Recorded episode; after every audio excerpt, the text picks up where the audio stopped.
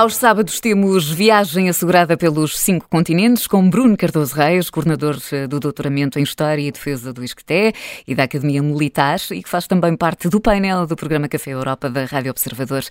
Bruno, bom dia. Como sempre, eh, uma frase é o ponto de partida para a nossa viagem pelos cinco continentes e começamos na América com esta frase de Joe Biden.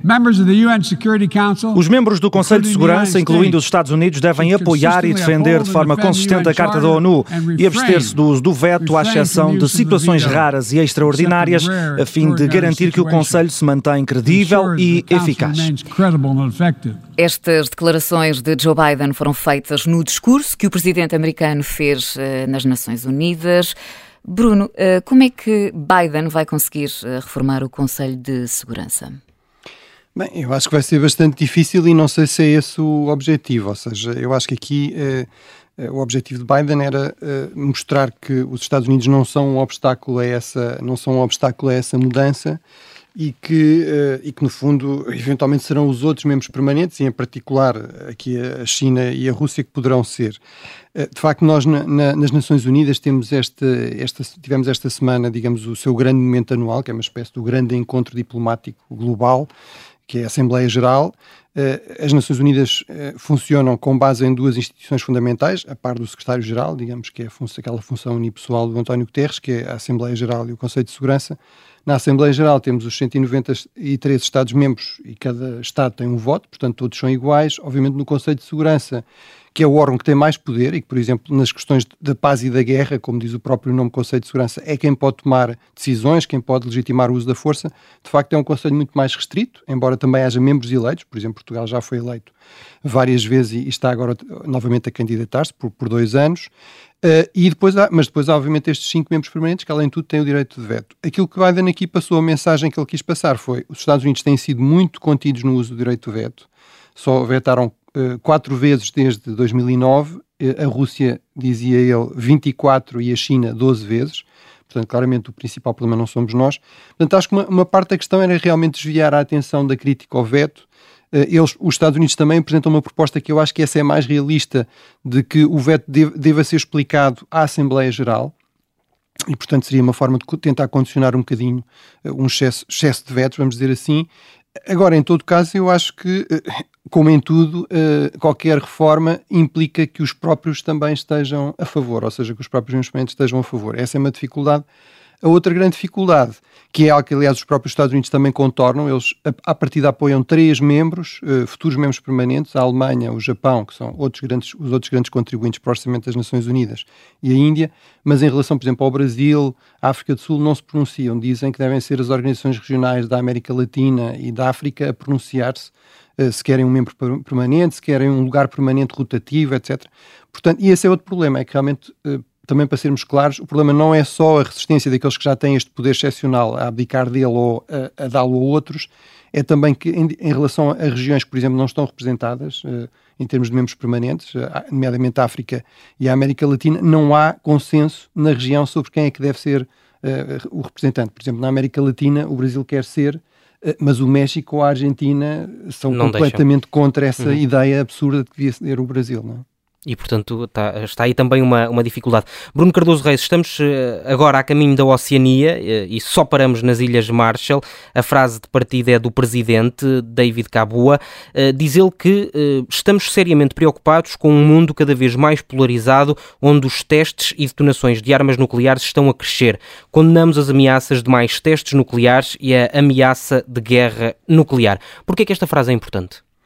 Bem, eh, as Ilhas Marshall são, são um microestado insular, embora, na verdade, depende do que é que estamos a falar em termos de microestado. Eles só têm 60 mil habitantes, são obviamente uma economia completamente irrelevante, eh, mas são, controlam mais de mil ilhas numa zona muito importante do Pacífico e uma área também marítima enorme, não é? 97% do território uh, das Ilhas Marshall é, é, é mar uhum. uh, e, portanto, ficam aqui meio caminho entre o Havaí, as Filipinas, entre o Havaí e a Austrália, entre o Havaí e o Japão. Foram muito importantes, por exemplo, na Segunda Guerra Mundial, na Guerra do Pacífico, desde essa altura que foram administrados pelos Estados Unidos e depois tornaram-se independentes como um Estado, digamos, mas têm um estatuto de Estado associado aos Estados Unidos. Aqui o que dá especial autoridade uh, ao Presidente das Ilhas Marshall é, de facto, uh, é nas Ilhas Marshall que fica o famoso atol do Bikini.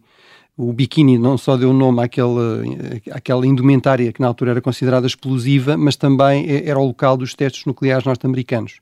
Portanto, houve mais de 70 testes uh, com armas nucleares nesse, nesse atol uh, e, portanto, de facto, o Presidente das Ilhas Marshall tem aqui uma especial autoridade para vir falar de preocupações em relação uh, à, proliferação, à proliferação nuclear.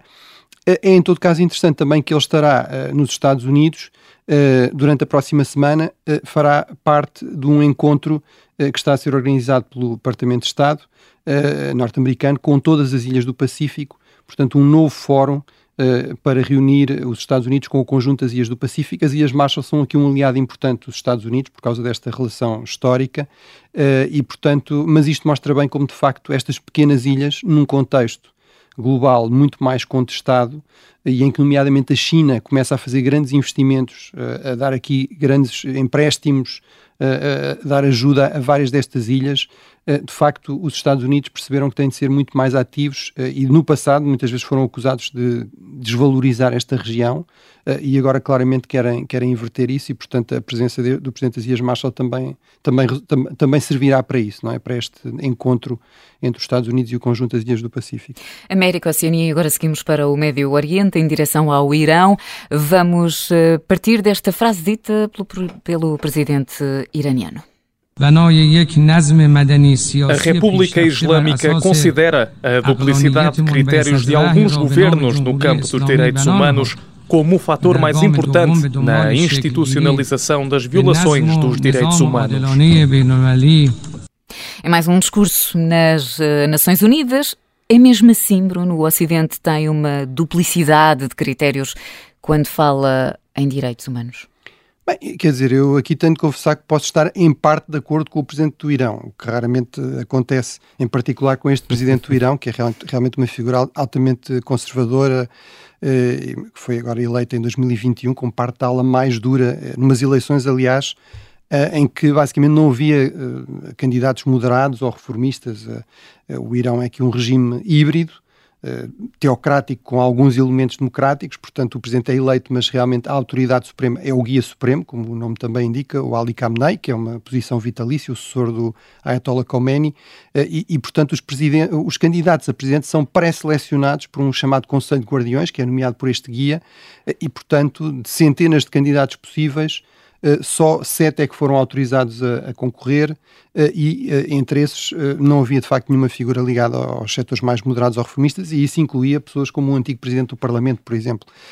mas, portanto, este senhor, o Ibrahim Raizi, é de facto uma figura ligada à ala mais repressiva, aliás, foi acusado, por exemplo, pela Amnistia Internacional de crimes contra a humanidade, portanto, violações grosseiras dos direitos humanos.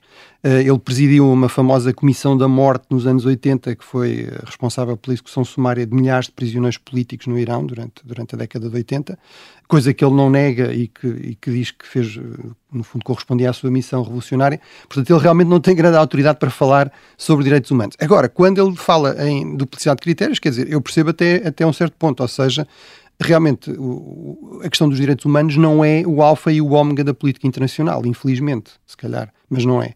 Eh, e mesmo os países ocidentais, que dão real importância aos direitos humanos, os Estados Unidos, o Canadá, os países europeus, eh, de facto, eh, nem sempre regem as suas opções de política externa apenas ou principalmente por questões de direitos humanos. Às vezes há questões de segurança, há questões de combate ao terrorismo, há questões de interesses económicos, de acesso a recursos estratégicos como a energia, que, que prevalecem. Agora, portanto, eu, é, há um elemento de verdade. Agora, o que aqui é profundamente irónico é ser o presidente do Irão e ser em particular este presidente do Irão, que, como eu disse, é acusado por várias ONGs internacionais uh, de crimes graves, uhum. de violações graves dos direitos humanos, a vir assumir aqui uma espécie de discurso de defesa do, do, dos direitos humanos contra, uh, contra o Ocidente e em particular, e esse é o último elemento que aqui vale a pena referir e que obviamente ele ignorou completamente, em particular quando temos uh, este caso dramático uh, desta jovem, a Massa Amini, uma jovem curda, portanto uma das minorias étnicas no Irão, que aos 22 anos morre uh, depois de ter sido presa e espancada pela, pela polícia de manutenção dos, de combate ao vício e de manutenção da virtude, que também é uhum. mais uma vez um nome que diz tudo sobre o estado dos direitos humanos no, no, uh, no Irão, uh, e que levou a, de facto, tem levado a protestos massivos em que já morreram também dezenas destes uh, manifestantes. Portanto, de facto, a última pessoa que pode aqui dar lições sobre direitos humanos é realmente o Presidente, o presidente do Irão. Do Irão. Vamos eh, terminar a nossa viagem de hoje em África com mais uma passagem de um discurso uh, que foi feito nas Nações Unidas. Kenya stands ready to work with other nations to achieve o Quênia está disposto a trabalhar com outras nações para conseguir a pan-africanização do multilateralismo e um sistema mais justo e inclusivo de governança mundial. É importante refletir sobre as nossas intenções de recuperar os nossos povos, as nossas empresas e as nossas indústrias para que possamos dar prosperidade à nossa sociedade sem deixar ninguém para trás.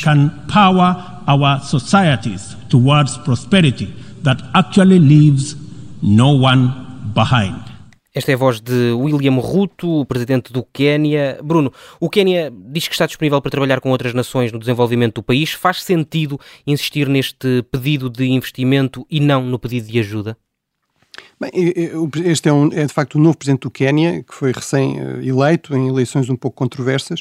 Uh, realmente o Quênia é um caso interessante, é atualmente é a terceira maior economia da África, depois da África do Sul e da Nigéria tem uma economia relativamente diversificada, ou seja, não é um daqueles casos em que está dependente apenas do petróleo, por exemplo, como é o caso muito da Nigéria, portanto tem um setor agrícola importante, um setor de serviços, uh, um turismo também muito, muito dinâmico, uh, e portanto é interessante de facto esta mensagem vir, vir aí, vir do Quénia, tem tido também crescimentos económicos muito significativos uh, na última década, chegou a atingir os 8 eh, por cento de crescimento do PIB, eh, foi de facto muito afetada também pela, pela Covid, foi o único ano em que teve um crescimento negativo, em que teve uma recessão, eh, mas realmente é, é aqui um exemplo de dinamismo entre vários, na, sobretudo também na, na África Oriental, Uh, que também estão a aproveitar o facto, por exemplo, o custo do trabalho também estar a ser cada vez mais caro na Ásia e, portanto, começar a haver algum interesse de investimento né, nesta região. E, e, de facto, uh, ele uh, procura muito acentuar esse, esse aspecto, que é aquilo que é fundamental não é continuar com o velho modelo da ajuda ao desenvolvimento, que é muito condicionante, enfim, que tem uma dimensão certamente generosa, que terá, que terá o seu papel, e, não, e, é importante dizer que nós estamos aqui a falar de ajuda humanitária de emergência, mas de, de facto este modelo de ajuda ao desenvolvimento, e, e, dizer que de facto os países africanos, e particularmente o Quênia, preferem este modelo do investimento, ou seja, nós queremos é fazer negócios, queremos é empresários, empresas, queremos é um modelo de crescimento económico uh, assente de facto na, no dinamismo da economia, na criação de empresas e de emprego e não simplesmente em projetos, digamos, de ajuda ao desenvolvimento, que muitas vezes também, uh, por muito que se fale em cooperação, correspondem no fundo a agendas e, e uma agência que tem a ver mais com os uhum. países que dão esse dinheiro do que propriamente com com os interesses económicos da, das partes. E, portanto, acho que isso é, é, realmente interessante. Também é interessante que ele faça este apelo nos Estados Unidos. Ele, aliás, encontrou-se com empresários norte-americanos, portanto, não é apenas conversa, vamos dizer assim. Sim.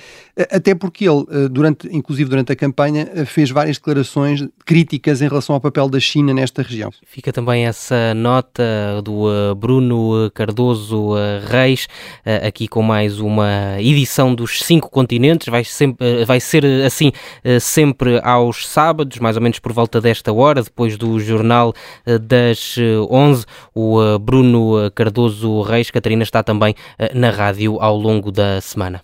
É isso mesmo, de segunda a sexta nas manhãs 360 com Maria João Simões, Carla Jorge de Carvalho, Paulo Ferreira e Júlio Magalhães, precisamente no Gabinete de Guerra. Obrigada, Bruno, e bom fim de semana.